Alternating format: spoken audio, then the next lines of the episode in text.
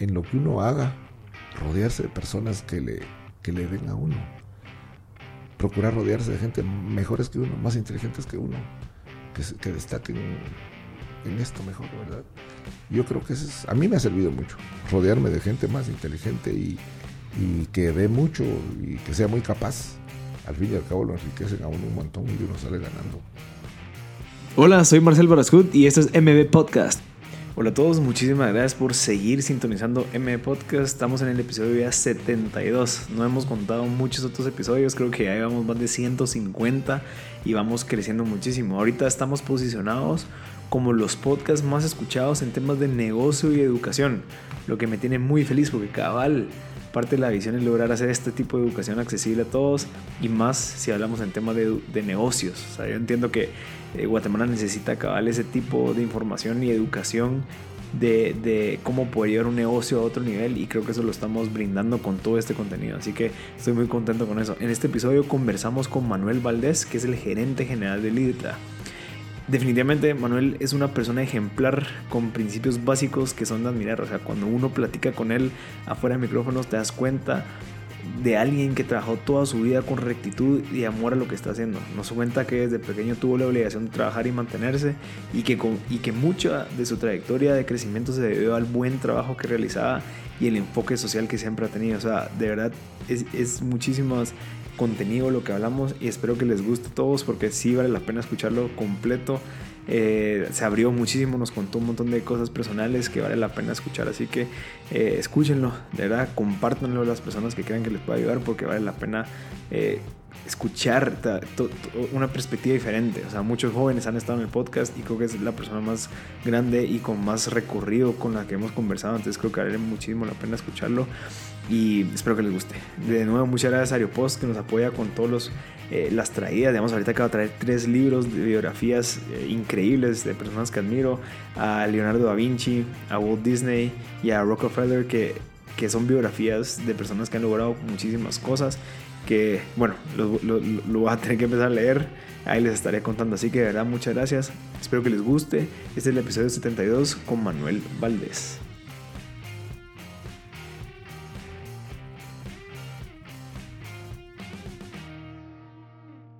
Eh, bueno, ya estamos grabando. Manuel Valdés, ¿cómo está? Bien, muchas gracias, mucho gusto. Gracias por su tiempo, definitivamente. Eh, a la gente que está escuchando, pues Manuel Valdés es el gerente general del IRTRA y aquí nos está acompañando el día de hoy para poder eh, contarnos un poquito de su trayectoria. Más que todo, enfocarnos en quién es usted, o sea, cómo, cómo llegó a ser lo que es ahorita. Y, y nos encantaría empezar con saber un poquito sobre su historia para poder entender el contexto de lo que llevó a llegar a ser el gerente general. Con mucho gusto. Desde la edad temprana. Mejor. bueno, mi padre era Mario Valdés Cuevas y mi madre Margarita Berté Tribuye. Tuve de padres seis hermanos, tres hombres, tres mujeres, y de parte de padre y madres fuimos cuatro, dos hombres, una mujer son mis hermanos. Y de mi padre pienso yo que aprendí ser puntual, ser responsable, tener carácter para decir que no, nos recomendaba él mucho. Y de mi madre, pues el amor a Dios, ella me inculcó la religión, el amor a los demás, me inculcó el hábito del ahorro también y me explicaba mucho la satisfacción de servir, que es algo que he tenido a través de mi vida y que por cierto en el Club Rotario se desarrolla mucho esa, ese afán que uno mantiene, le compensa mucho emocionalmente. De mi infancia recuerdo que algo que me pasó, que me señaló, fue que tuve una enfermedad que se llama corea reumática que me dio a los cinco años. Esa enfermedad me tuvo en cama, no me acuerdo cuántos meses, pero fueron bastantes. Afortunadamente vivía con nosotros una tía abuelita que había sido maestra, ella me enseñó a leer y escribir antes de entrar a párvulos. Cuando entré a párvulos, pues ya sabía leer y escribir. Cuando entré a primero en primaria, me pasaron a segundo, o sea que no hice primero. Entonces, eh, recuerdo de, de mi infancia que transcurrió en el barrio Gerona, en la zona 1, con muchos amigos. Como eran los tiempos antes, pues nos manteníamos en la calle jugando y, y haciendo buenas amistades. Mi padre trabajaba en los ferrocarriles internacionales de Centroamérica, que les conocían por IRCA, la IRCA, ¿verdad? En ese tiempo él era agente de Guatemala, después fue jefe de personal y vivíamos en una casa de, de la empresa, de la compañía IRCA. Pero mi papá tenía un corazonote muy grande, además de los hermanos que le conté. Vivían con nosotros mi tía abuelita, dos tías, una de mi padre y otra de mi madre, dos primos y los fines de semana dos primas que estaban internas y llegaban a la casa, así es que la mesa era una mesa como de 18, muy alegre. Eh, recuerdo que primaria y secundaria la pasé sin problemas, sin problemas con los estudios. Hacía deporte, jugaba fútbol y practicábamos natación. En ese tiempo el gobierno hizo la ciudad olímpica y entonces como vivíamos cerca, nos, nos daban unos carnets gratis y nos rogábamos que fuéramos a nadar, a jugar tenis, porque no, no, no llegaba mucho la gente. Em, por razones familiares me tocó trabajar antes de cumplir la mayoría de edad y me inscribí en la universidad de noche. La universidad de noche sí para mí fue un problema, no logré adaptarme. Yo ya trabajaba. ¿Por qué? Pues yo ya trabajaba y y tenía, en ese tiempo había unos profesores que, que incluso eran subalternos míos, unos. ¿Ah, sí? Sí. Y, y no, no, no, no, tenía paciencia, me, me, desesperaba, yo era muy inquieto. Me desesperé, creo que estuve un par de años y, y ya no seguí. En, en, mi vida, en etapa mediana, pues me casé, me casé a los 20 años. Mi esposa es Ana María Gordillo, tuve tres hijos con ella. Bueno, estamos juntos, tenemos 57 años de casados. Wow mis hijos son Manuel Fernando, Claudia Margarita y Juan Pablo fue el tercero, él falleció. Y me dejó seis nietos. Manuel. que está aquí con nosotros. Andrés, eh, María André, tres mujercitas, Camila, Sofía y Daniela. Daniela es también otra mujercita, por supuesto, pero es, es de otra camada. Y también tengo un bisnieto, hijo de Nicolás y Camila. Eh, no, de, de hijo, se llama Nicolás, hijo de Pablo Gutiérrez y de Camila. Bueno, como le decía, estudié un par de años en jornada nocturna y no me adapté. Me, me recuerdo que ya en mi vida laboral trabajé en Amos y Anderson, que era una empresa de unos holandeses. Sinceramente creo que es donde más he trabajado y menos he ganado. Pero era una empresa que trabajaba fuerte, fuerte, fuerte, fuerte el dueño, señor Williamson, me, me decía cuánto ahorró esta semana. Recuerdo que yo le decía, ah, no, no me quedó, algo tiene que ahorrar. Es otro señor que me inculcó el hábito del ahorro que me ha servido muchísimo en mi vida. Y, y le tenía que enseñar a él la libreta, en esos tiempos así eran los jefes, ¿verdad? Quiero ver la libreta, me decía, a ver si ahorró algo. Interesante. y en ese tiempo también eh, me empezó mi afán de empresario, puse un negocio de botellas. Yo miraba el negocio de las botelleras en la calle que compraban las botellas y de ahí las decía, ¿a dónde las llevaran a vender? Y, las seguí una vez y me di cuenta de cómo era el negocio y dije, voy a ver cómo me va. Y compré unos triciclos y contraté unos muchachos y hacía ese negocio. Y sinceramente me fue bien porque llegué a comprar una mi máquina lavadora y otra que las empresas me dijeron que, que la esterilizada se las dejaba a ellos. Y y le vendía, vendía vinos a, vendía botellas vacías a, a las empresas que, importaban vino por barrica y otras que hacían ketchup. Y me fue bien. Puse otra mi, en ese tiempo también puse unas mis salas de futío, de, futbolito de ese de que juegan los muchachos. También fue un negocio que me fue bien. Y después ya más serio puse una mi empresa de mensajeros yo creo que fue la primera mensajera, eh, mensajería que hubo en Guatemala, así organizada. Y tuve clientes que, interesantes, que, que sí, creció la empresa. Cuando creció ya no la podía atender, yo la vendí. Pero ingresé a la empresa eléctrica de Guatemala. La, la entrada a la empresa eléctrica fue con buen pie. Había llegado un amigo mío que yo le había contado que había una plaza vacante. A mí me habían ya dado la plaza, pero eh, necesitamos que él trabajara porque éramos novios de dos hermanas. él fue y al poco tiempo ganaba muy bien. Es, él es muy capaz, por cierto, pero eh, me pareció que la empresa eléctrica era un buen, una buena institución. Y me, me fui, me examiné y con, con suerte, digo yo, porque el examen era sobre el libro de Baldor, que en el instituto, en secundaria, era, el, de aritmética. Los exámenes no eran nada de álgebra pura, aritmética. Pero saqué 100. Y me acuerdo que me dijo, usted consiguió el test, me dijo, el que me examinó. Le vamos a hacer otro examen. y me hizo otro examen y otra vez volví a sacar 100. Entonces fue algo así como muy novedoso. Me habló el jefe personal, hasta me presentó con, con un señor que era el administrador bueno, y entré a la empresa eléctrica como oficinista supernumerario. Le cuento que ahí trabajé 29 años y meses. Eh, ahí tuve una carrera ascendente, muy rápida. Entré como oficinista supernumerario, pero la empresa eléctrica en ese tiempo era de, la American. Eh, ¿Cómo se llamaba? Me fue ahorita el nombre en inglés. Pero bueno, no importa, si se me viene se lo digo. American Ball Share Company era la dueña de empresa eléctrica de Guatemala y los ejecutivos eran americanos. El, el gerente financiero era James Metcalf y no le caí bien y él anduvo me anduvo ascendiendo. Ingresé a la empresa eléctrica y pasé de oficinista supernumerario a asistente auditor. Era encargado del departamento de auditar el departamento de servicios al consumidor que se encargaba de la palabra lo dice, de darle servicios a los consumidores. Y fui jefe de ese departamento muy joven, tenía como 24 años. Y era un departamento grande. Cuando estábamos en esas, eh, la empresa eléctrica se le terminó el contrato, la concesión que tenía de Guatemala. Y entonces el presidente Arana eh, le compró la empresa eléctrica las acciones y se quedó con el 92 casi por ciento y era el que decidía y nombró una junta directiva integrada por industriales destacados de, Guatemala, entre los que llegó don Ricardo Castillo Sinibaldi, que yo lo había conocido porque mi esposa trabajó en Pepsi Cola, donde él era gerente. Entonces, en ese tiempo que llegó don Ricardo, hicimos uh, un test para ver quién quienes tenían aptitud para trabajar en informática y es una cosa que, que, no es de presumir, sino que es como el que tiene el don para la música.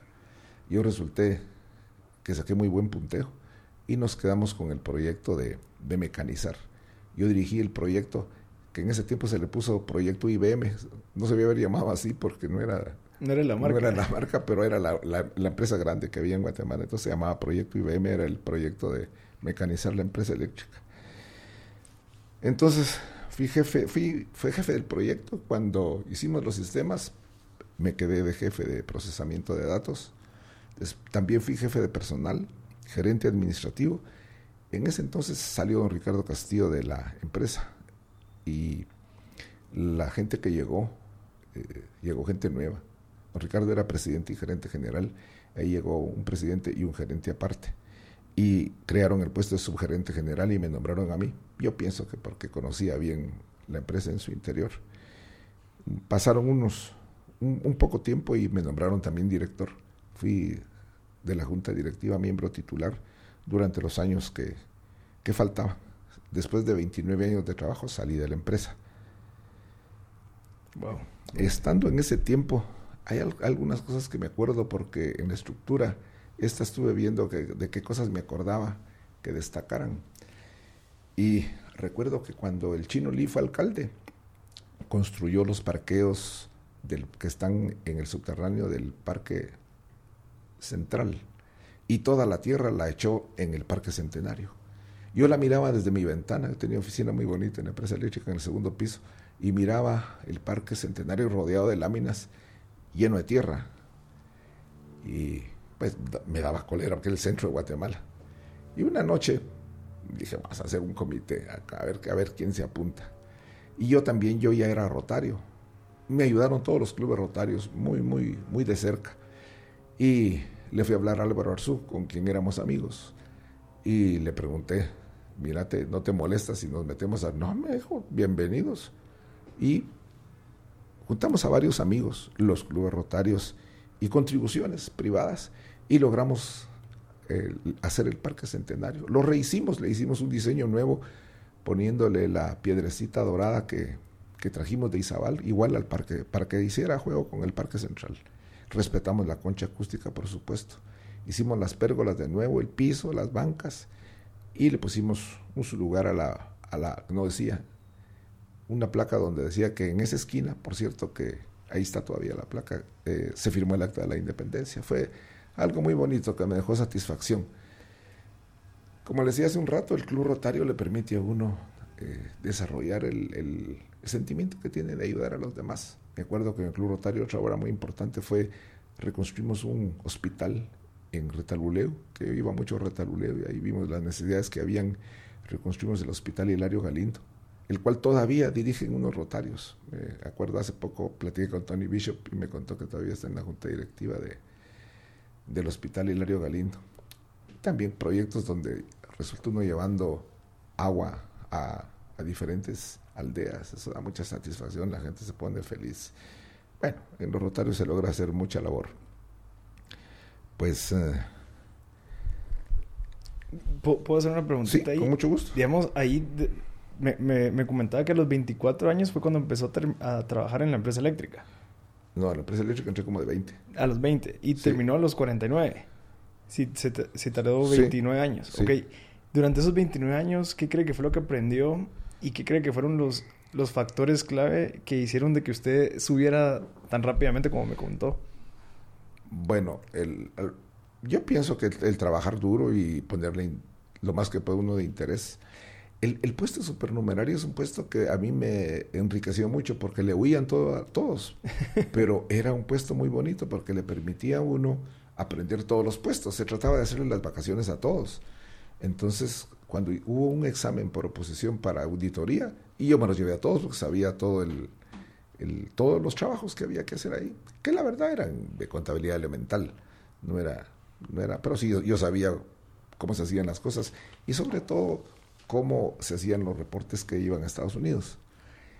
Fíjese que la, la casa matriz nos exigía el reporte financiero el 6 de cada mes y sin computadoras en la empresa eléctrica estaba tan bien organizada que salía el 6 de cada mes. Estábamos en, en la empresa telegráfica, por All American Cable se llamaba, en la décima calle esta avenida, poniendo el cable con todos los datos financieros. Ella tenía muchas empresas, yo visité varias, visité la empresa de Maracaibo, visité la de Caracas, la de Lima, la de Chile, que eran del, de la misma American Bonanchera. Ellos eran los dueños y todos sus reportes financieros eran iguales uno miraba la página 24, ahí estaban depósitos al consumidor. Y así todo. Era, pues, eso, yo creo que el trabajar duro y, mire, siempre la dos, un poquito de dosis de suerte, ¿verdad? Y lo que hablábamos, la inteligencia emocional, que uno se va dando cuenta que, le ayuda mucho. Y yo, creo que la suma de trabajar duro, trabajar honestamente y tratar de aprender, no hacerle feo a nada, lo que uno le toca. Yo me acuerdo las palabras de mi mamá, que son esa sabiduría pura de, de la gente que lo quiere a uno, me decía, mire, mi hijo, si, si hay que trabajar, usted trabaje, lo que le, media vez sea correcto, lo que le diga. Y así, así, lo puse en práctica. Sí, son, son cosas muy básicas, que ¿Sí? al final es como que trabajar duro, hacerlo bien. Y, y, digamos, a los 20, ¿usted sabía a dónde quería llegar o más o menos lo que estaba buscando? ¿O por necesidad se tuvo que meter a trabajar? ¿o a, así muy claro, no. Yo no, yo no sabía. Es más, yo creo que a mí, eh, yo me contraría tener que trabajar. Sinceramente, eh, el cambio en la vida no, nuestra fue de, muy, muy de repente. Entonces yo estaba como contrariado con la vida cuando me tocó trabajar. No así mi hermano mayor, que era, pues, eh, lo aceptó muy bien. Pero usted yo, le tocó trabajar como a los 14, 15. No, a 16. 16. Sí. O sea, le tocó trabajar por necesidad. Sí. Ok. Sí. Entonces usted no estaba tan de acuerdo con eso, pues tal vez por... Sí, no estaba tan de acuerdo yeah. con eso. Sí, estaba contrariado con la vida porque no pensé que me iba a tocar. Pues yo estaba uh -huh. con todos los amigos fregando cuando, cuando sucedió eso, pero esa es la verdad. Y usted ahorita ve esa parte como una oportunidad, o sea, que, sí. que, que, por eso es de que surge un montón de... Yo, yo pienso que en la vida lo que más le enseña a uno son los problemas. La adversidad es lo que más forja. Eh, y el que, el, el, que vence eso es el que, el que triunfa. Pero de los éxitos no aprende uno casi nada. Si todo le va saliendo uno bien en la vida, no. Bueno, no hay. No hay, ¿verdad? Porque yo creo que cuando uno tiene éxito en algo es porque ha probado y se ha topado cuatro o cinco veces antes. Si no, no, no sale. Pues yo creo que eso me formó a mí vencer esa, ese malestar de tener que trabajar.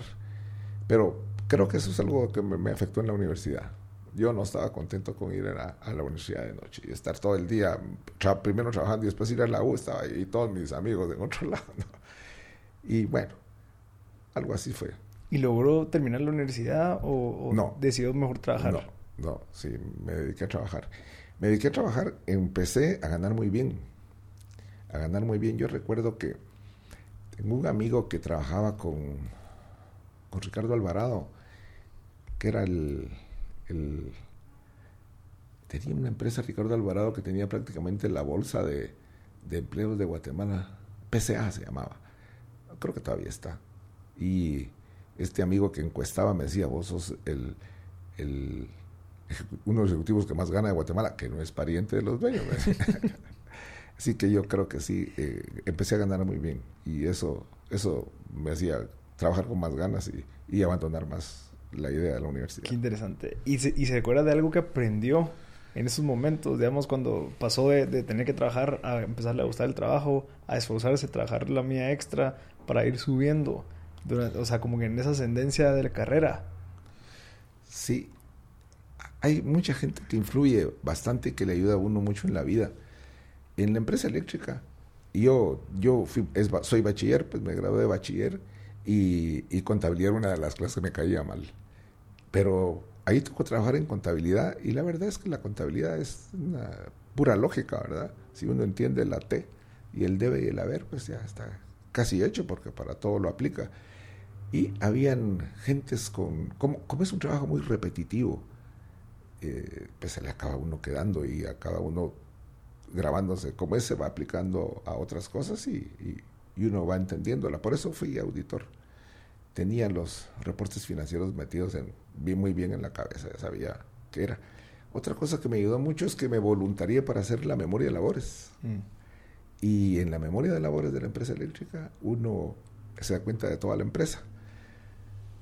Después de algunos años recuerdo haciendo atando eslabones que eh, fui al INCAE, a un programa de alta gerencia, y me tocó dirigir una mesa en el INCAE y el hecho de haber dirigido la memoria me sirvió un montón, porque tenía yo un, panorama en realidad completo de lo que es una empresa, ¿verdad? Desde el mensaje que, del, presidente que normalmente cabeza las, las memorias de labores y donde eh, narra él lo principal que sucedió en el año que le puede interesar a los accionistas pasando a los proyectos que en empresa eléctrica, pues la gerencia de operaciones se encargaba de hacer los proyectos de expansión y la comercialización también que tienen que ir de la mano. Y era una empresa que caminaba por relojito. Entonces había que hacer los, los reportes muy completos y, tener cuidado de repartir dividendos, que si no puede haber hecho uno todo muy bonito, pero si no hay dividendos no, no están contentos los accionistas. Eso es algo que uno tiene que tener muy claro así como trabajar con todos los dentro de la ley, también procurar que todo de utilidad, que sirva, ¿verdad? Que, que, haya un diferencial, no hacer cosas que le den a uno pérdida. son cosas elementales, ¿verdad? Pero así es. Ok, Manuel, ahorita terminando esta historia, ¿dónde comienza la parte, la carrera del IRTRA? ¿Cómo comenzó? El IRTRA se fundó hace 60 años, si no estoy mal. ¿Dónde entra usted? Bueno, cuando yo salí de la empresa eléctrica, fundé tres empresas que se dedicaban a la informática. Y uno de mis clientes era el Y don Ricardo Castillo me llamó y me pidió que, que, viera cómo andaba la informática del Istra. Y yo analicé y le hice una propuesta. Entonces, él me dijo que, que nos contrataba, porque éramos tres socios en esa empresa. Pero si yo dirigía la, personalmente el proyecto. Entonces me quedé, duró dos años y medio más o menos, y, me quedé. Después me, me quedé trabajando medio tiempo para Listra, pero medio tiempo de don Ricardo son ocho horas.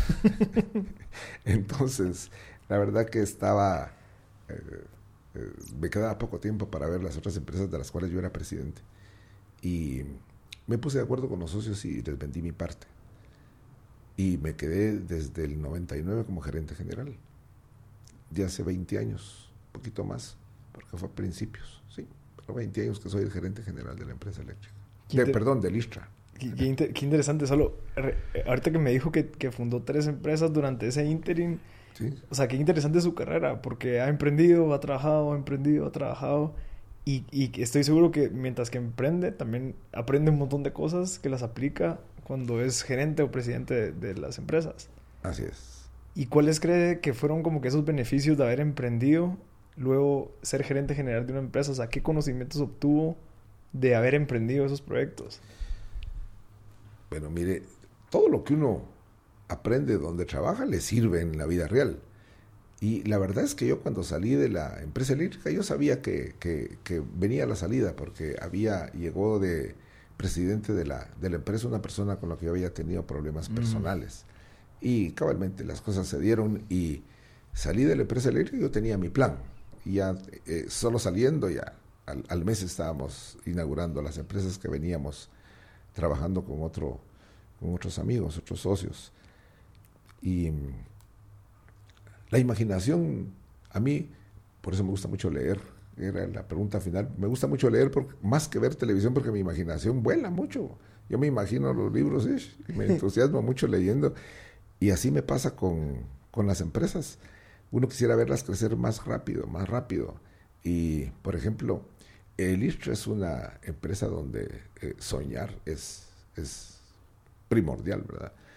Y, planificar en grande es, bonito. Entonces se entusiasma uno mucho cuando está en una organización que tiene los fondos porque cuando eh, yo fundé mis empresas, pues lo hicimos con los pies sobre la tierra, poniendo un capital cada uno de los socios, pero maneja uno cosas, digamos, comparado con lo que manejé en, empresa eléctrica, que, que, prácticamente me quedé de encargado, y, y, lo que veo en el ISTRA, pues son, son otras cifras. Sí, definitivamente. Y, perdón, que le, que le interrumpa, pero durante esa trayectoria usted ya estaba casado, ya tenía hijos, eh, esos cambios y con su esposa, ¿cómo fue? Digamos, el, bueno, ya no estoy trabajando, pero me voy a tirar a emprender, que probablemente no funcione, que hay mucho, hay mucho porcentaje que pase. ¿Cómo fue ese apoyo de ella hacia usted o de usted hacia ella? Mire, las primeras empresas que le conté, la de las botellas, la de los mensajeros y la del futío, fue trabajando. Esas las hacía No, cuando me metí a esta empresa no tenía trabajo. Me, salí de la empresa eléctrica y me metí directamente a esto. Ella me apoya ella me apoya mucho en todo lo que hago, en todo lo que hago. Porque confía en usted, o sea... Sí.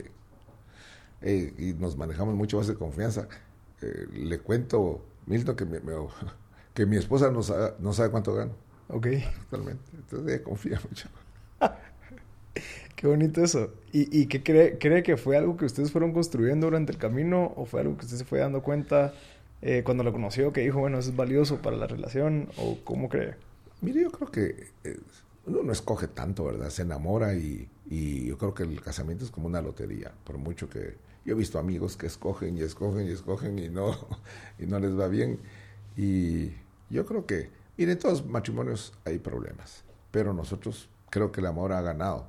Y entonces ahí seguimos, 57 años de casados, ahí estamos, ahí estamos con los planes de, de que cuando yo me retire, pues nos vamos a atender mutuamente y ahí estamos siempre con, gracias a Dios, somos muy buenos amigos, muy buenos conversadores. ¿Y a le gusta leer también tanto como usted? No. Mire, con mi esposa tenemos los gustos totalmente encontrados. Totalmente encontrados. Se queda, mis, mis nietas, sobre todo las mujeres, dicen, pero ¿cómo puede ser? Porque no tenemos el mismo gusto para la música, para la comida, para la ropa, para todos totalmente opuestos en gustos a saber qué será, pero nos llevamos bien. ¿Y qué cree que, que, que, nos podría recomendar a nosotros ahorita, los jóvenes, que, digamos, unos estamos a punto de tomar decisiones de, a largo plazo en ese sentido? ¿Qué cree que nos recomendaría para tomar una decisión así? Bueno, mire, yo creo que el corazón le va diciendo a uno, y, y va uno madurando. Yo creo que no hay quien no se haya enamorado mucho la primera vez y le ha ido mal. Y entonces va uno poniendo sus, ya sus filtros pero de repente encuentra uno la persona con la que, con la que se lleva bien. Yo creo que hay cosas básicas que, que, que a la larga lo sostienen. Por ejemplo, tener la misma formación religiosa, creo yo. Mm. Me imagino, aunque conozco un matrimonio que, que son de religión diferente y con sus altas y bajas, pero han, han perdurado.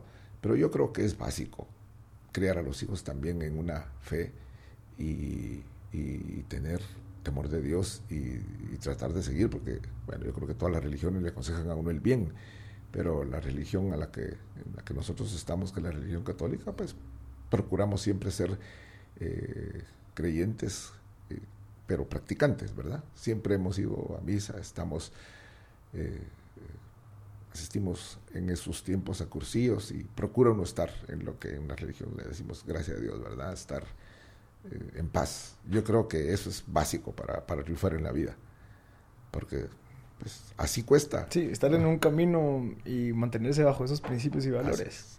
¿Y qué otras cualidades cree, digamos, en la parte que ustedes son muy diferentes, cree que es algo bueno? Porque tal vez usted lo ha visto ahorita, pero hay veces que la gente busca gente similar. Sí. Entonces, no sé. Mire, yo creo que en este reino de Dios hay de todo. Yo creo que ahí eso tal vez no tiene nada que ver. Yo creo que tiene más que ver eh, eh, que hay amor, que hay amor y que hay amor verdadero que perdure. Porque, mire, yo siento que en las malas se ve más, ¿verdad? Si uno se deja derrumbar o, rompe su relación por, por un problema, está mal. Ahí es donde entra mucho, por ejemplo, un consejero espiritual. A mí me ha ayudado mucho cuando murió mi, mi último hijo, que es Juan Pablo, que se iba a graduar de ingeniero, y, él, él, había tenido una cardiopatía congénita y, lo habíamos operado cuando era chiquito, fuera de Guatemala. Pero nos había dicho el doctor que, en cualquier momento le podía suceder y siempre vivimos con esa angustia, pero ya había seguido ese papá de Camila, Camila, la, mi nieta, y de repente eh, en una operación innecesaria, porque lo que quería era ponerse un marcapasos para nadar más, era muy deportista. El, doctor cometió un error y, ahí se quedó.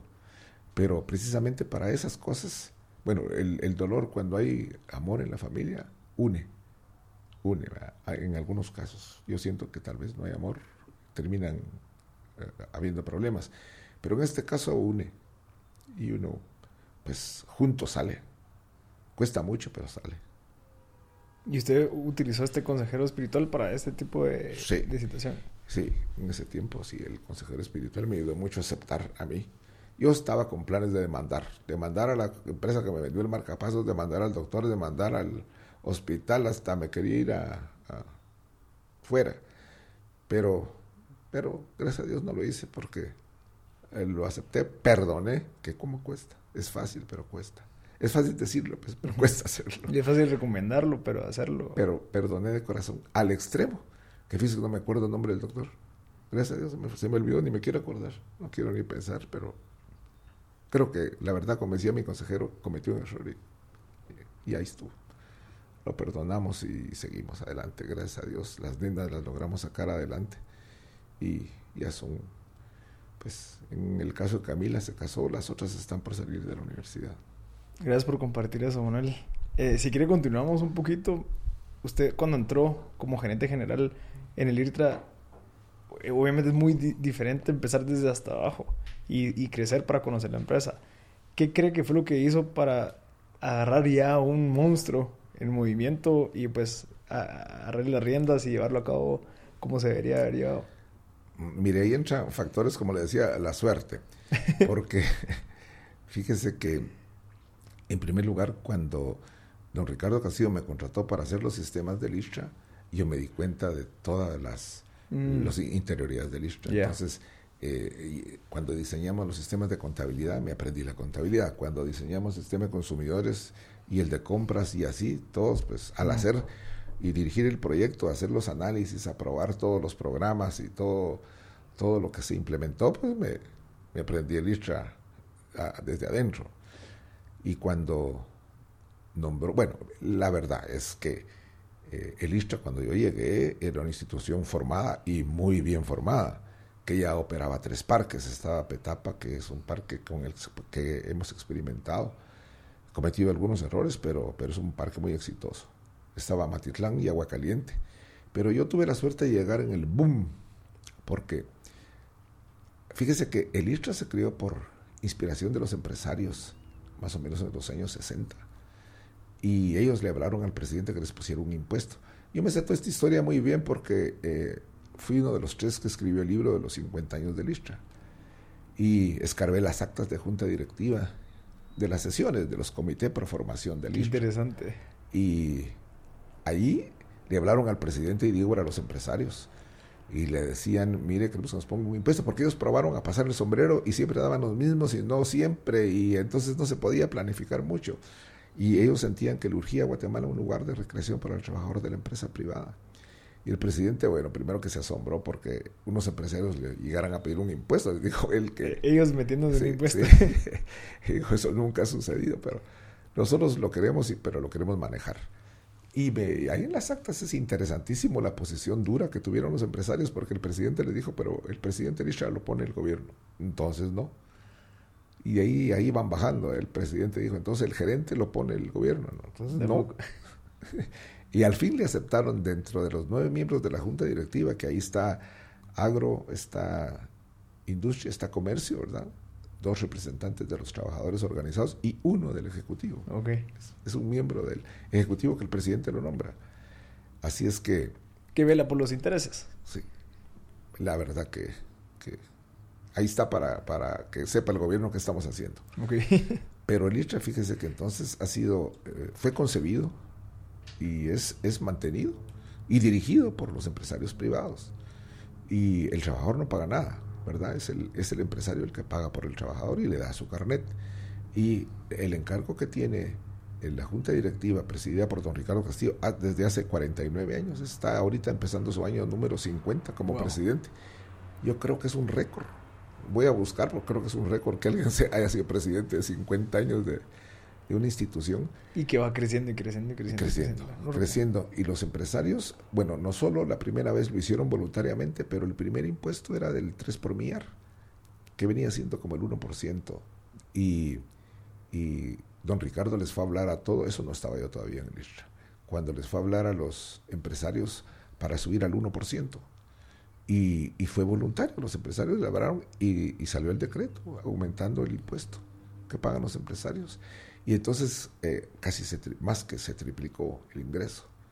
Y empezaron entonces a hacerse los proyectos. Don Ricardo les explicó con planos qué era lo que él miraba, qué era lo que él soñaba. Y se lo creyeron. Y, lo hizo. Increíble.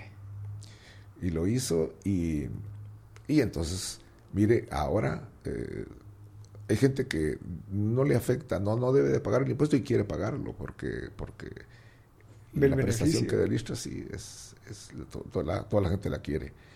Es muy satisfactorio trabajar en una institución que, que da felicidad. Por ejemplo, estar un fin de semana, bueno, nos pasamos allá siempre la Semana Santa, las fiestas de Año Nuevo, y ver uno a los empresarios y conviviendo con, con, con los trabajadores. Cualquiera puede entrar ahí, tiene los mismos derechos ¿verdad? Es muy, muy, muy satisfactorio.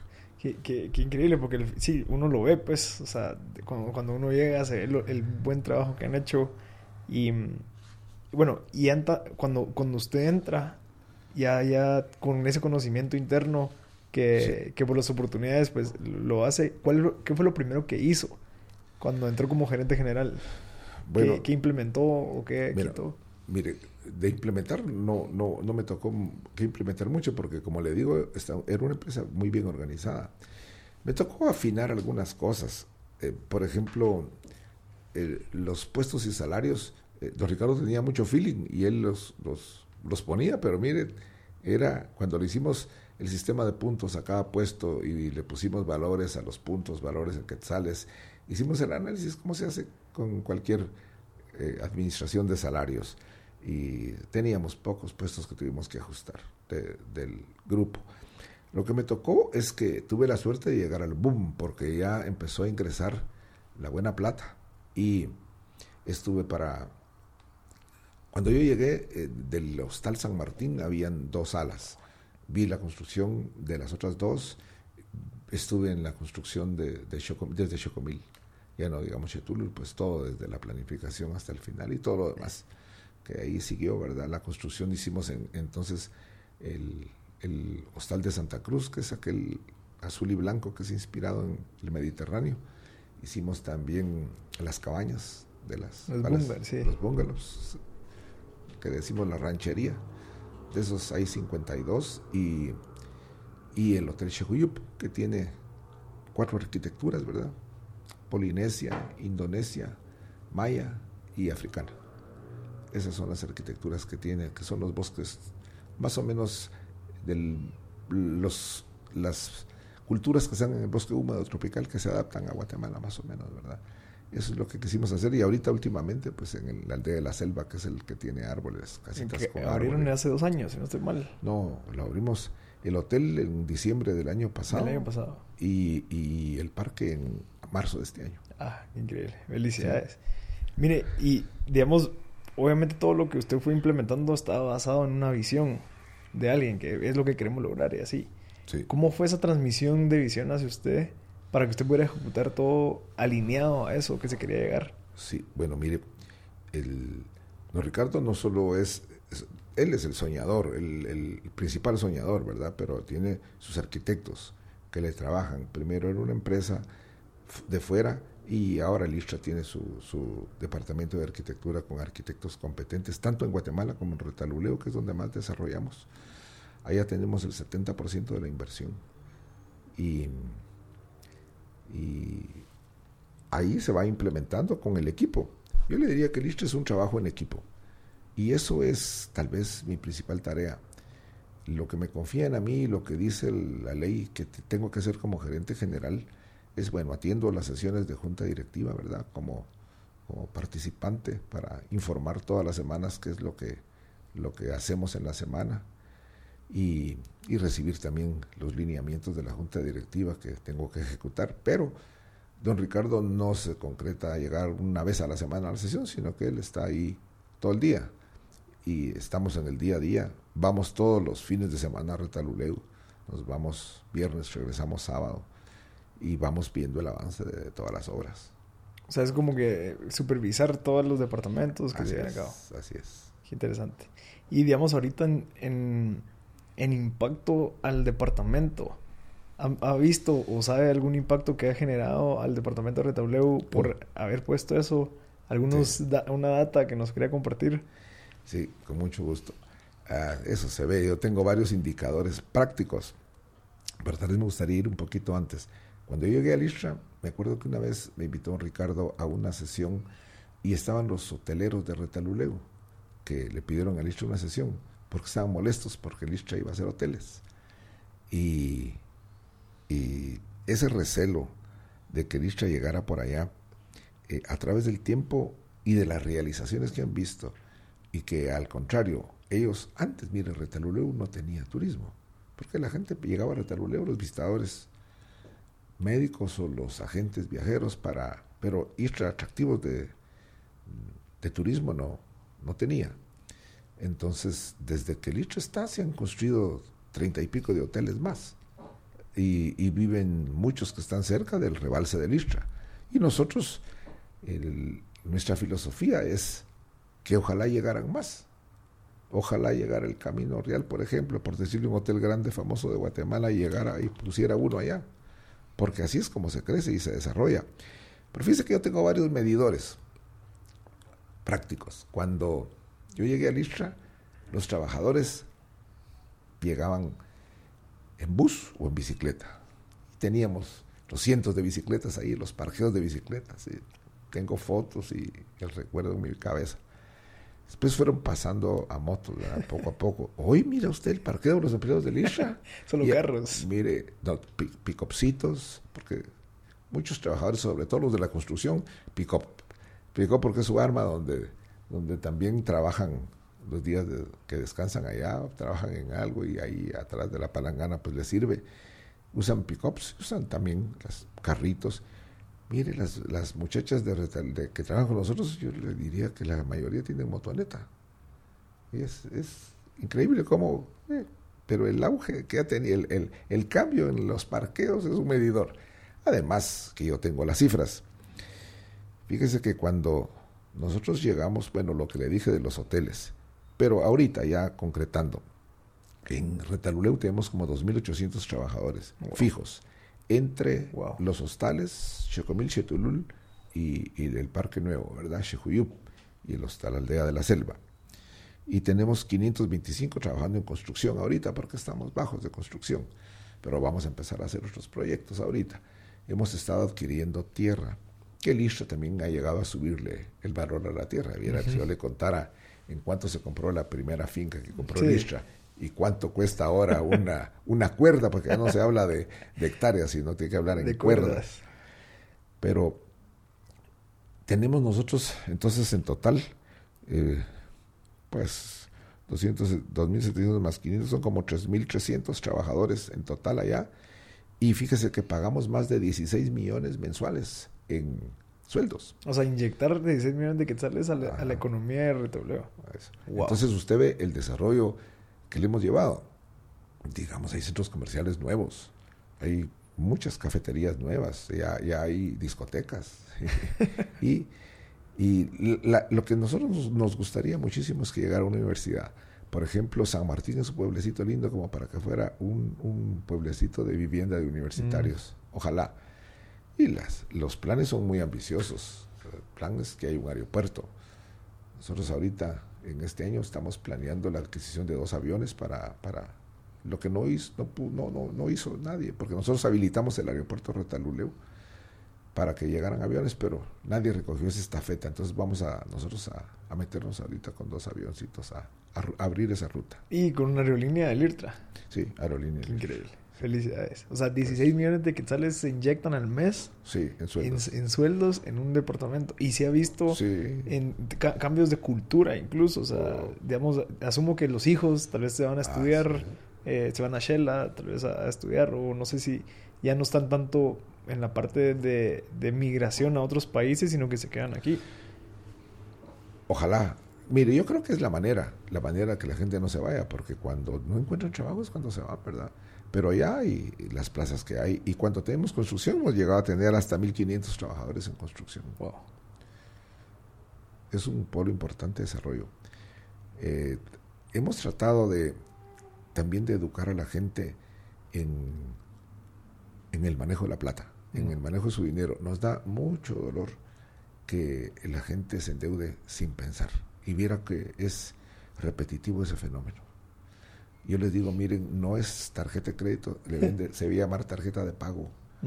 Y paguen antes, empiezan a, hundirse y lamentablemente, mire, ahí nos ayudan los bancos con dar pláticas de cómo manejar bien, porque tampoco le conviene a un banco que, que la gente se, se vaya, ¿verdad? Pero desde ahí empieza desde ahí empieza la cultura. Es difícil eh, que la gente entienda que no se puede gastar más de lo que gana cuando son cosas tan, tan sencillas, ¿verdad? Pero hay que, hay que meterse por ahí.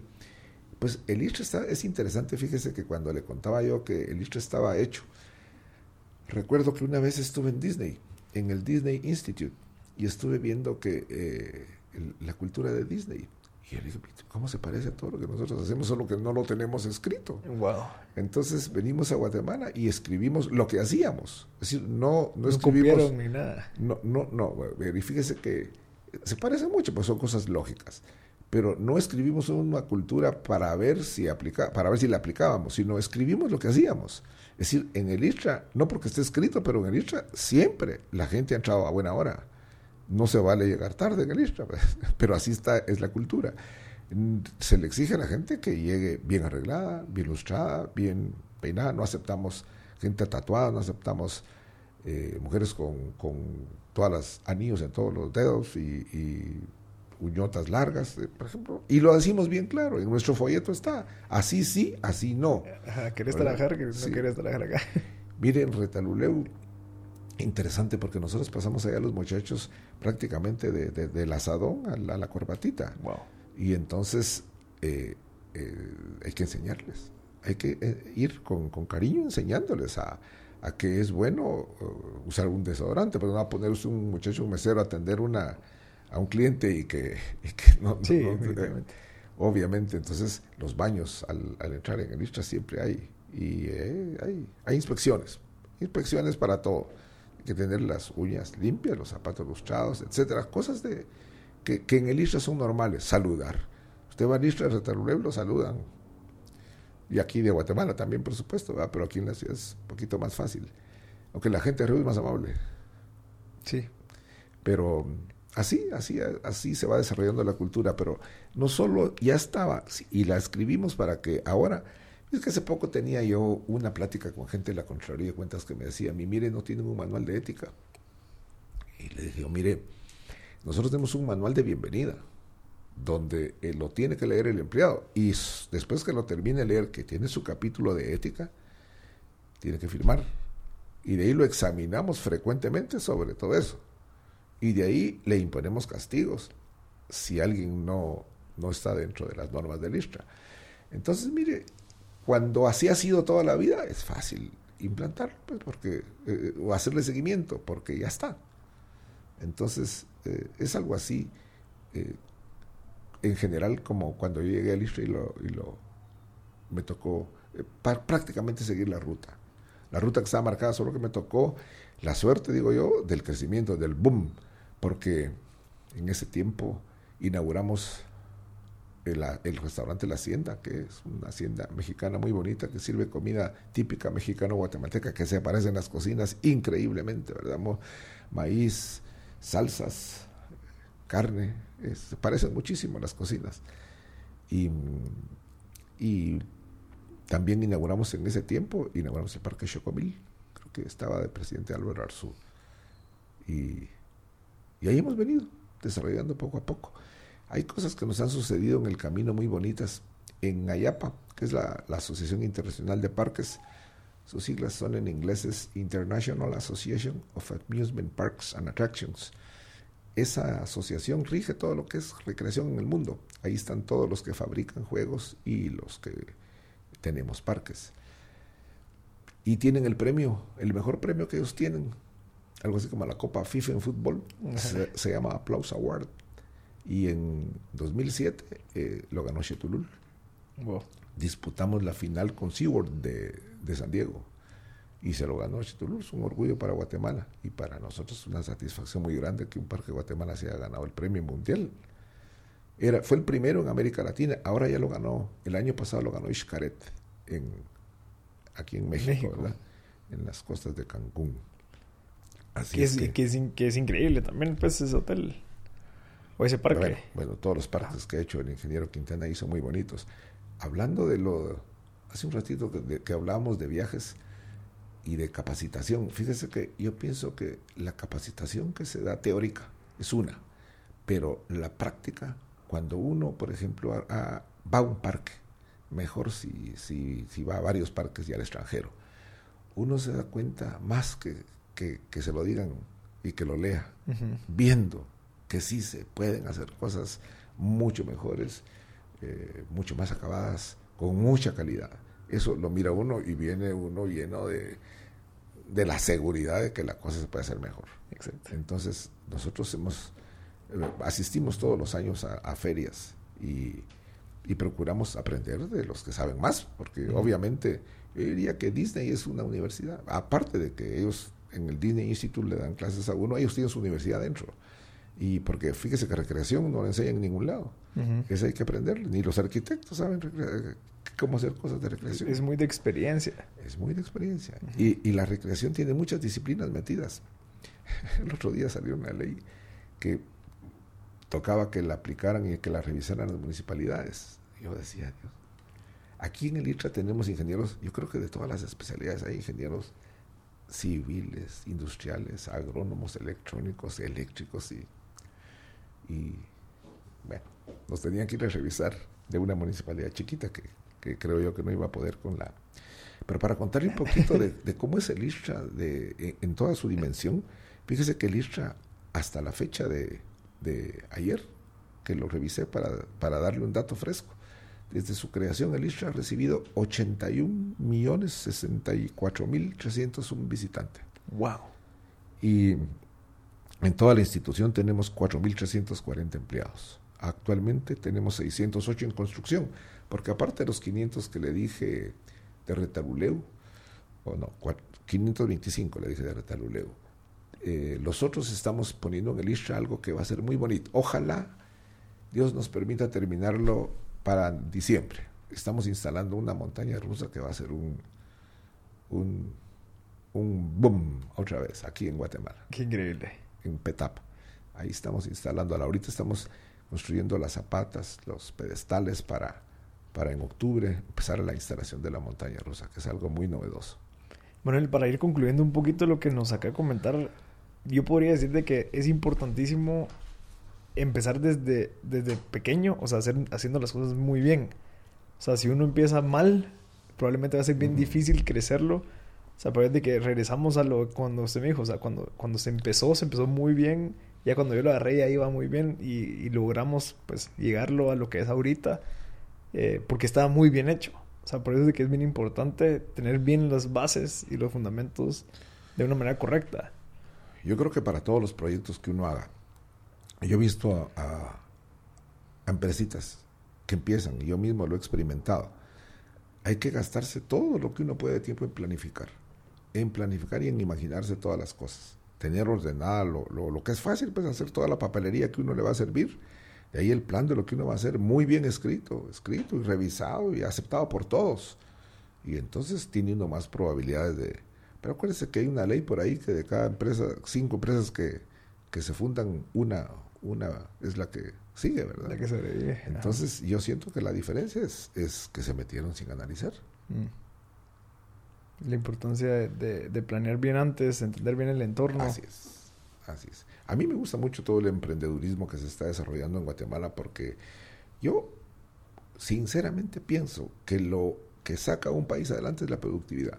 Lo demás no creo en babosadas de, de porque todos los partidos políticos tienen en sus postulados puros sueños y casi todos se parecen. Pero la verdad es que a un país lo saca adelante la productividad. Si un país produce, pues el gobierno recibirá impuestos y si recibe impuestos y los administra honradamente, puede ayudar a la gente que debe de ayudar, ¿verdad? Yo creo que así se puede atacar lo, lo vital que en Guatemala, que es la salud, la educación de la juventud, de la niñez, porque si no, no salimos. Qué increíble, Manuel. Eh, para ir entrando un poquito a la parte de la conclusión, ¿cómo es un día normal suyo? O sea, ¿cómo, cómo funciona su vida laboral? Eh, ¿Tiene algún ritual que se despierta, agradece o qué es lo que hace para que lo ha llevado haciendo durante los últimos 40 años? Bueno, ahora ya no puedo hacer el ejercicio como hacía antes porque ahorita precisamente tengo un problema de artrosis que me empezó a afectar las manos y las rodillas y ya no puedo correr. Procuro balancear la dieta, pero bueno, normalmente me levanto temprano, siempre me levanto cinco y media. Ahorita no estoy caminando, pero normalmente camino 45 minutos y me desayuno bien, bien, bien, siempre he desayunado bien. Tal vez es el tiempo de comida que más me gusta.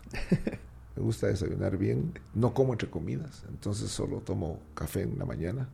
Ahora, controlado por el doctor, una taza. Con tres de azúcar. y tengo una escuela de la presa eléctrica. Eh, los papeles del día anterior me voy hasta que termine el último. Mm. Entonces yo encuentro mi escritorio limpio. Solo lo que verdaderamente tengo que, que, consultar con otras personas. Pero fíjese, me olvidaba, cuando hablo ahorita de personas, se me olvidaba decirle parte que yo creo que es muy importante en una institución. Entre las obligaciones que tengo yo en el ISTRA es eh, el personal que depende de mí, que es el resto del personal, yo lo puedo escoger y lo propongo, ¿verdad? En los puestos de gerentes, pues la directiva me los aprueba. Nunca me han dicho que no a uno que yo apruebe, a uno que yo proponga, quiero decir. Y, y todos los demás, pues los, los nombro yo. Y eso creo yo que es una clave. Escoger bien, bien, muy bien a la gente que está cercana a uno. Es como, como los equipos de fútbol, la analogía de lo que hace un entrenador de fútbol es eh, aplicado, ¿verdad? Y porque eh, uno tiene que ver si alguien no da bola, pues, da bola. uno no puede aguantarlo mucho porque no se puede, por eso hay que escoger bien, para no tener esos traumas. Porque me ha tocado a mí despedir gerentes, por ejemplo, es una cosa dolorosa. Por ejemplo, si uno mismo los ha escogido, me ha tocado. Y, pues, no da bola, pues. Hay, que, hay que tomar la decisión. Y hacerlo pues, con todos los argumentos del caso, porque tomar la decisión en su, en tiempo. Y de ahí procurar estar con la gente que, que no porque le caiga a uno bien o mal, sino porque es capaz. Y formar equipo. Y creo que eso es un gran éxito del ISTRA. La otra cosa que es un gran éxito en el ISTRA es que no nos afecta la política. Entonces la gente que se especializa en algo, pues lo hace bien, lo sabe hacer. Ahorita que a nosotros desafortunadamente nos afectó la ley de contrataciones del Estado, que me parece que es una ley que urgentemente tiene que modificar el Estado porque es una, una cosa impráctica. Nosotros en el ISTRA normalmente no nos afectaban esas disposiciones porque decían aquellas instituciones autónomas que reciben fondos del Estado. Esta vez se omitió ese último parrafito, solo decía autónomas. Entonces, en lo que se aclaraba, nosotros mejor empezamos a aplicarlo. Y esa ley nos ha hecho duplicar el número de computadoras, el número de empleados que tenemos en compras. Y, y en realidad, el, como trabaja el ISRA, nosotros la ley de compras nos sirvió para entorpecernos el trabajo. Mm. Ahora compramos mucho más difícil y bueno, más tardado, más tardado y encarecen las cosas, porque ahora un, alguien que quiere ofrecer al ISTRA algo, pues tiene que pasar por muchas cosas. Hay que. Pues, es, es terrible, terrible, terrible la ley esta. Pero fíjese que, sin embargo, en el ISTRA la adoptamos y la aplicamos. Yo he tenido visitas de, de, viceministros y de otros funcionarios altos del gobierno que me llegan a preguntar, mire, ¿cómo hace el ISTRA para comprar tan rápido? Y yo les digo, si no, compramos rápido. Pero más rápido que ellos. Porque eh, en el ISTRA la gente de veras sabe su trabajo. Mm. El jefe de compras sabe su trabajo muy bien y sabe, a pesar de esa ley, que, ella misma se pone tiempos, unos, unos, espacios donde no debería de poner más tiempos, eh, resultamos comprando mucho más rápido que lo que hacen otras instituciones del gobierno. es, es eh, recalco, escoger bien a la gente es muy clave. Y luego empoderarlos, ¿verdad? Y darles la confianza para que ellos vayan, vayan desarrollándose. Y tenerles puntos de control para ver qué tal sí, empezar supervisando. Bueno, solo para terminar, en su día, digamos, come, eh, eh, llega al trabajo, ¿qué es lo primero que hace? O sea, ¿cómo funciona su manera de, de, gerenciar a la gente? Bueno, le conté que, bueno, desayuno, llego, normalmente llego antes de la hora, veo que, que, que llegó, que cayó, le cuento que antes leía los noticieros de la prensa, pero los, las principales titulares de la prensa ahora ya no. ¿Por qué? No, no, no, no, me gusta. Me, me, acabó de gustar. Digo, de todos modos, de lo importante me, me entero. Sí. Entonces, por ejemplo, ahora ni modo con las elecciones, sí, pero hay que estar viendo. Pero normalmente no leo la prensa, ya, temprano. Me veo, veo qué hay, veo qué citas tengo. Mi secretaria es muy eficiente, ella me pone ahí qué citas hay. Si di algunas citas o si hice alguna donde tengo que llegar y tengo la semana con rutina, ¿verdad? El, el, los lunes, cuando considero necesario, cito a sesión de gerentes, una vez al mes con los gerentes de todo, de, los de Retaluleu, la hacemos por videoconferencia. Mm. Los martes pues, hay la sesión de junta directiva, nos preparamos. Miércoles normalmente hay que ver las disposiciones de junta directiva, jueves visito parques de, del centro, viernes Retaluleu voy viernes, vengo sábado. Y me toca en el interim, pues, eh, citas con funcionarios, citas con empresarios, pues, sesiones de, con arquitectura, sesiones de, de, diseño, de, acompañar a don Ricardo ahí con el departamento de arquitectura, a ver dónde vamos. Me toca revisar todo lo que es compras, porque yo soy el la autoridad administrativa más alta del ISTRA, que así dice la ley, que tengo que firmar todo. Entonces, me tengo que leer las especificaciones de todo lo que ISTRA compra y leer los contratos también que, que, hay que firmar y hacerle seguimiento a los pagos. Mm. Pero eh, las gerencias del ISTRA, que son una gerencia financiera, es una persona muy competente, el gerente administrativo y de recursos humanos, otra persona muy competente y la gerente de mercadeo también. Tenemos una agencia también contratada para lo que es mercadeo que funciona bien. ¿Y cómo hace usted para estar siempre actualizado? Digamos, digamos, hay nuevas tecnologías y demás. ¿Cómo hace para estar tan actualizado con todo esto que está viendo? Porque si está en la parte de compras, tiene que entender lo que se está comprando, ya sea de maquinaria, de, de parte eléctrica y demás.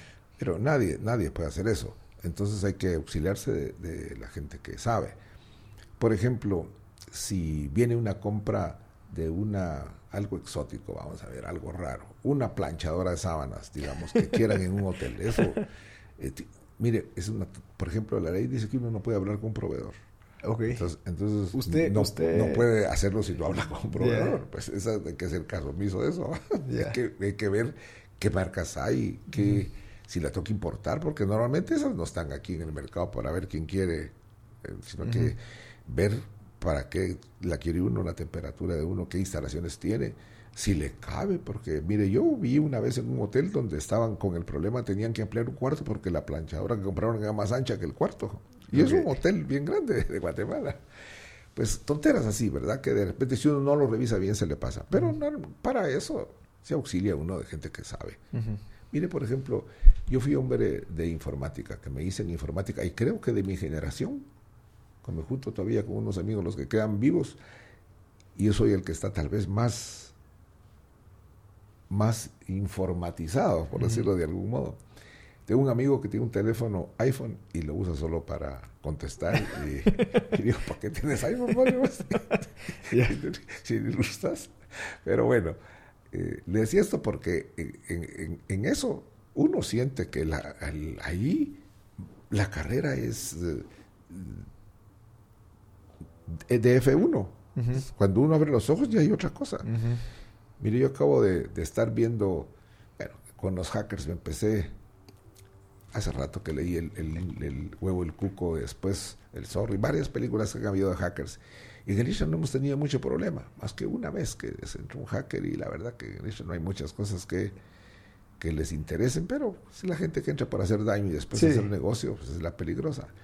Pero cada vez que, que, que veo hay, hay nuevas, uh -huh. nuevas y nuevos términos, las iniciales que son la gente de informática, somos tan especializados en, en, en en clave, ¿verdad? y cuesta ponerse al día. Cuesta ponerse al día.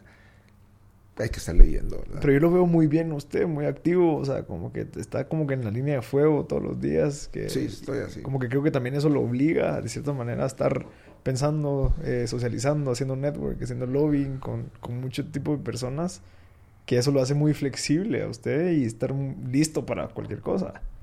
Creo que es algo que, que, lo han obligado a hacerlo, pero es Así un valor es. agregado bastante. Pero tiene que hacerse, no hay, no hay, uh -huh. no hay salvación. Ahí tiene que hacerse. Además es bonito. Sí. Es, bonito, tiene que es fascinante. Sí, yo creo que, perdón, yo creo que también el IRTRA hace que usted esté luchando por algo, hacia algo. Digamos, toda su carrera, usted ha buscado por ser rotario, o sea, siempre estar buscando cómo agregar valor a la gente. Entonces también estar en una institución así ayuda porque sabe que estás luchando y están yendo hacia algo, que es ayudar a las personas Ajá. a recrearse. Así es. Y como le decía, da mucha satisfacción ver a la gente feliz. Trabajar para dar felicidad es muy satisfactorio. Eso es, un, es, una, o sea, es algo bonito por qué luchar. Bueno, para ir terminando, si quiere, eh, nos podría dar algunos consejos, tal vez unos tres, que usted siempre le recuerda, le dice a sus nietos, de, algo que le hubiera encantado usted que se lo dijeran eh, cuando, cuando estaba empezando? Bueno, sí, fíjese que casi todo lo que es sabiduría pura, pues se lo dicen a uno o, o donde estudió o sus papás. Pero yo siento que hay que darle ánimo a los muchachos. Pero a mí la vida me ha enseñado que en primer lugar hay que trabajar con responsabilidad de todo lo que uno haga, ¿verdad? Con transparencia. Y algo que es muy difícil, tratar de ser humilde, ¿verdad? Porque se gana mucho cuando uno es humilde. Cuesta, pero es, es, eso es algo interesante. Y eso que le decía yo de último, en lo que uno haga, rodearse de personas que le, que le den a uno. Procurar rodearse de gente mejores que uno, más inteligentes que uno, que, que destaquen en esto mejor, ¿verdad? Yo creo que eso es, a mí me ha servido mucho, rodearme de gente más inteligente y, y que dé mucho y que sea muy capaz. Al fin y al cabo lo enriquecen a uno un montón y uno sale ganando. Y la, la otra cosa que creo yo que es que hay que inculcarles a, la, a, las, a los muchachos es la honestidad. Creo que todo debe ser transparente. Todos los negocios hay que analizarlos a la luz de que los voy a hacer siguiendo todas las normas de la ley, ¿verdad? este negocio me tiene que dar para, para pagar por lo menos el salario mínimo, nada de estar viendo si pago menos y hago firmar a la gente por más. Y si trabajan horas extras, pagarle las horas extras, pagar los impuestos que me tocan, pagar todo, todo, así, correcto, porque he visto que los listos que se meten, por ejemplo, a hacer trinquetes con el pago de la electricidad o de otras cosas, o robar señal o cositas así, el que empieza torcido se sigue torciendo. Entonces, el, en cambio, el que empieza recto, mire, uno ve la gente que ha triunfado y así analiza uno. Los que triunfan, los que están bien, bien, son gente que han, son pocos, hay excepciones, por supuesto, ¿ah? pero creo que uno se siente mejor y más satisfecho si lo que hace lo hace dentro de todo lo correcto. Yo procuro decirle eso a, a los jóvenes.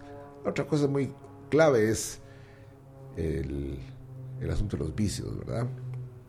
hay que hablar, pienso yo, a los jóvenes con, con toda claridad, que no deja nada.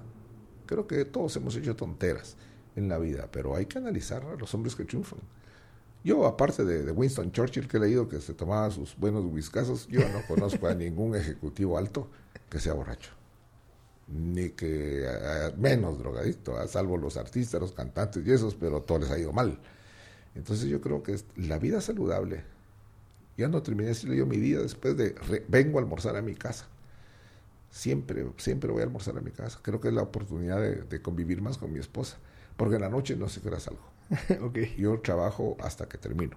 Entonces eso puede ser siete, ocho, ocho y media, nueve de la noche. Nueve raro, ocho y media casi, casi siempre lo más que lo más que aguanta, porque cuando siento que ya no, que ya no doy, ya no evito las sesiones de noche. Ya no voy a nada de noche porque me siento cansado. Y ya no me siento con la obligación de ir. La verdad que si es un amigo, le digo, mira, vamos a hacerlo a mediodía y voy. y ahí voy. Excelente, Manuel. ¿Algún libro que nos recomiende, que, le haya servido le haya cambiado la vida? Mire, hay muchos libros que, que, que a mí me han gustado, pero fíjese que yo le digo con toda sinceridad que a mí no me gusta leer mucho serio, a mí, me gusta leer novela. Mm. Y si son thrillers mejor, son que, que, me, que me lleven la imaginación a volar. Descanso mucho leyendo. Y también van, hay filosofías que, que, van en los libros que son muy interesantes, ¿verdad? Que uno lo pone en qué pensar de, en las diferentes etapas de su vida. Me acuerdo que eh, un libro que me gustó mucho, bueno, yo estaba, por supuesto, mucho más joven, era El filo de la navaja. Mm. El filo de la navaja fue un libro que me gustó mucho. Y Últimamente leí libros que me han impresionado. Acabo de leer uno muy bonito de, creo que se llamaba El Guerrero a la sombra del cerezo, de, un japonés de los años 1600, interesantísimo. Otra cultura, otros pensamientos, otra filosofía de la vida, pero siempre dejan enseñanzas. Ya no digamos todos los de los de la Catedral del Mar y todos mm, esos. Increíbles. increíbles. ¿De qué fue hay, tanta, hay tanta literatura. Uh yo soy malo para que últimamente se me van los nombres de los libros y de los autores. Pero, por ejemplo, Pérez Reverte, Arturo Pérez Reverte de España, me gusta mucho. Me gusta también ingleses varios. Ken Follett. Ken Follett, sí, me gusta. Me gusta también Frederick Forsyth, por ejemplo, me gusta. Y hay varios, ¿verdad? Que siempre estamos leyendo algo. Ok, y que, creo que es bueno porque eh, como que me ayuda a entender un montón de, de mis gustos. Yo, a, mí, me gusta leer mucha novela histórica, de la parte de ciencia ficción, pero es porque, cabal, me gusta que mi mente como que hasta uno fortalece de cierta manera como esa habilidad de, de poder estar moviendo tu mente en otro mundo que probablemente no es similar al tuyo. Y más en su caso, que está todo el día metido en temas de, de management, de gerencia y todo, tal vez es un escape a, a, pensar en otra cosa. Si se pone a leer libros de negocio. Sí, descansa uno de Ajá. Creo que es, un, es una, buena, eh, una buena recomendación, Manuel. Muchas gracias. Creo que ha, sido increíble este episodio. De verdad, gracias por su historia. Eh, eh, increíble, o sea, toda su carrera desde los 16 años hasta ahorita, de agregando valor en diferentes áreas. Creo que es un buen ejemplo creo que su historia pues vale la pena que la gente lo escuche definitivamente quién está detrás o quién está dentro de los, del equipo de una institución que se está logrando tanto, creciendo tanto, inyectando eh, economías a, un departamento que, que, probablemente pasó de un punto X a un punto y mil a la exponencial. Y, y gracias, porque lo que usted me acaba de decir ahorita confirma mucho en la parte de regresar a la parte básica parte de trabajar duro, ser honesto, ser legal, eh, eh, buscar el bienestar. Al final no nos vamos tanto a la parte complicada de, de, hacer esta estrategia y demás, sino que regresamos a lo básico. O sea, trabajar duro, ser honesto, eh, eh daba más de lo que enfocando en las personas. Entonces creo que es un ejemplo de lo que nos acaba de decir usted. Es un ejemplo de persona, de lo que está logrando, cómo lo transmitió. Así que de verdad, muchas gracias por su tiempo, súper valioso lo que nos comentó y espero que la gente que, que está escuchando, que, que, le inspire, porque sí se pueden hacer las cosas bien si se da cuenta. Así que muchas gracias, Manuel. Bueno, ha sido mucho gusto. En lo que nos pueda servir, estoy a la orden. Gracias, Manuel.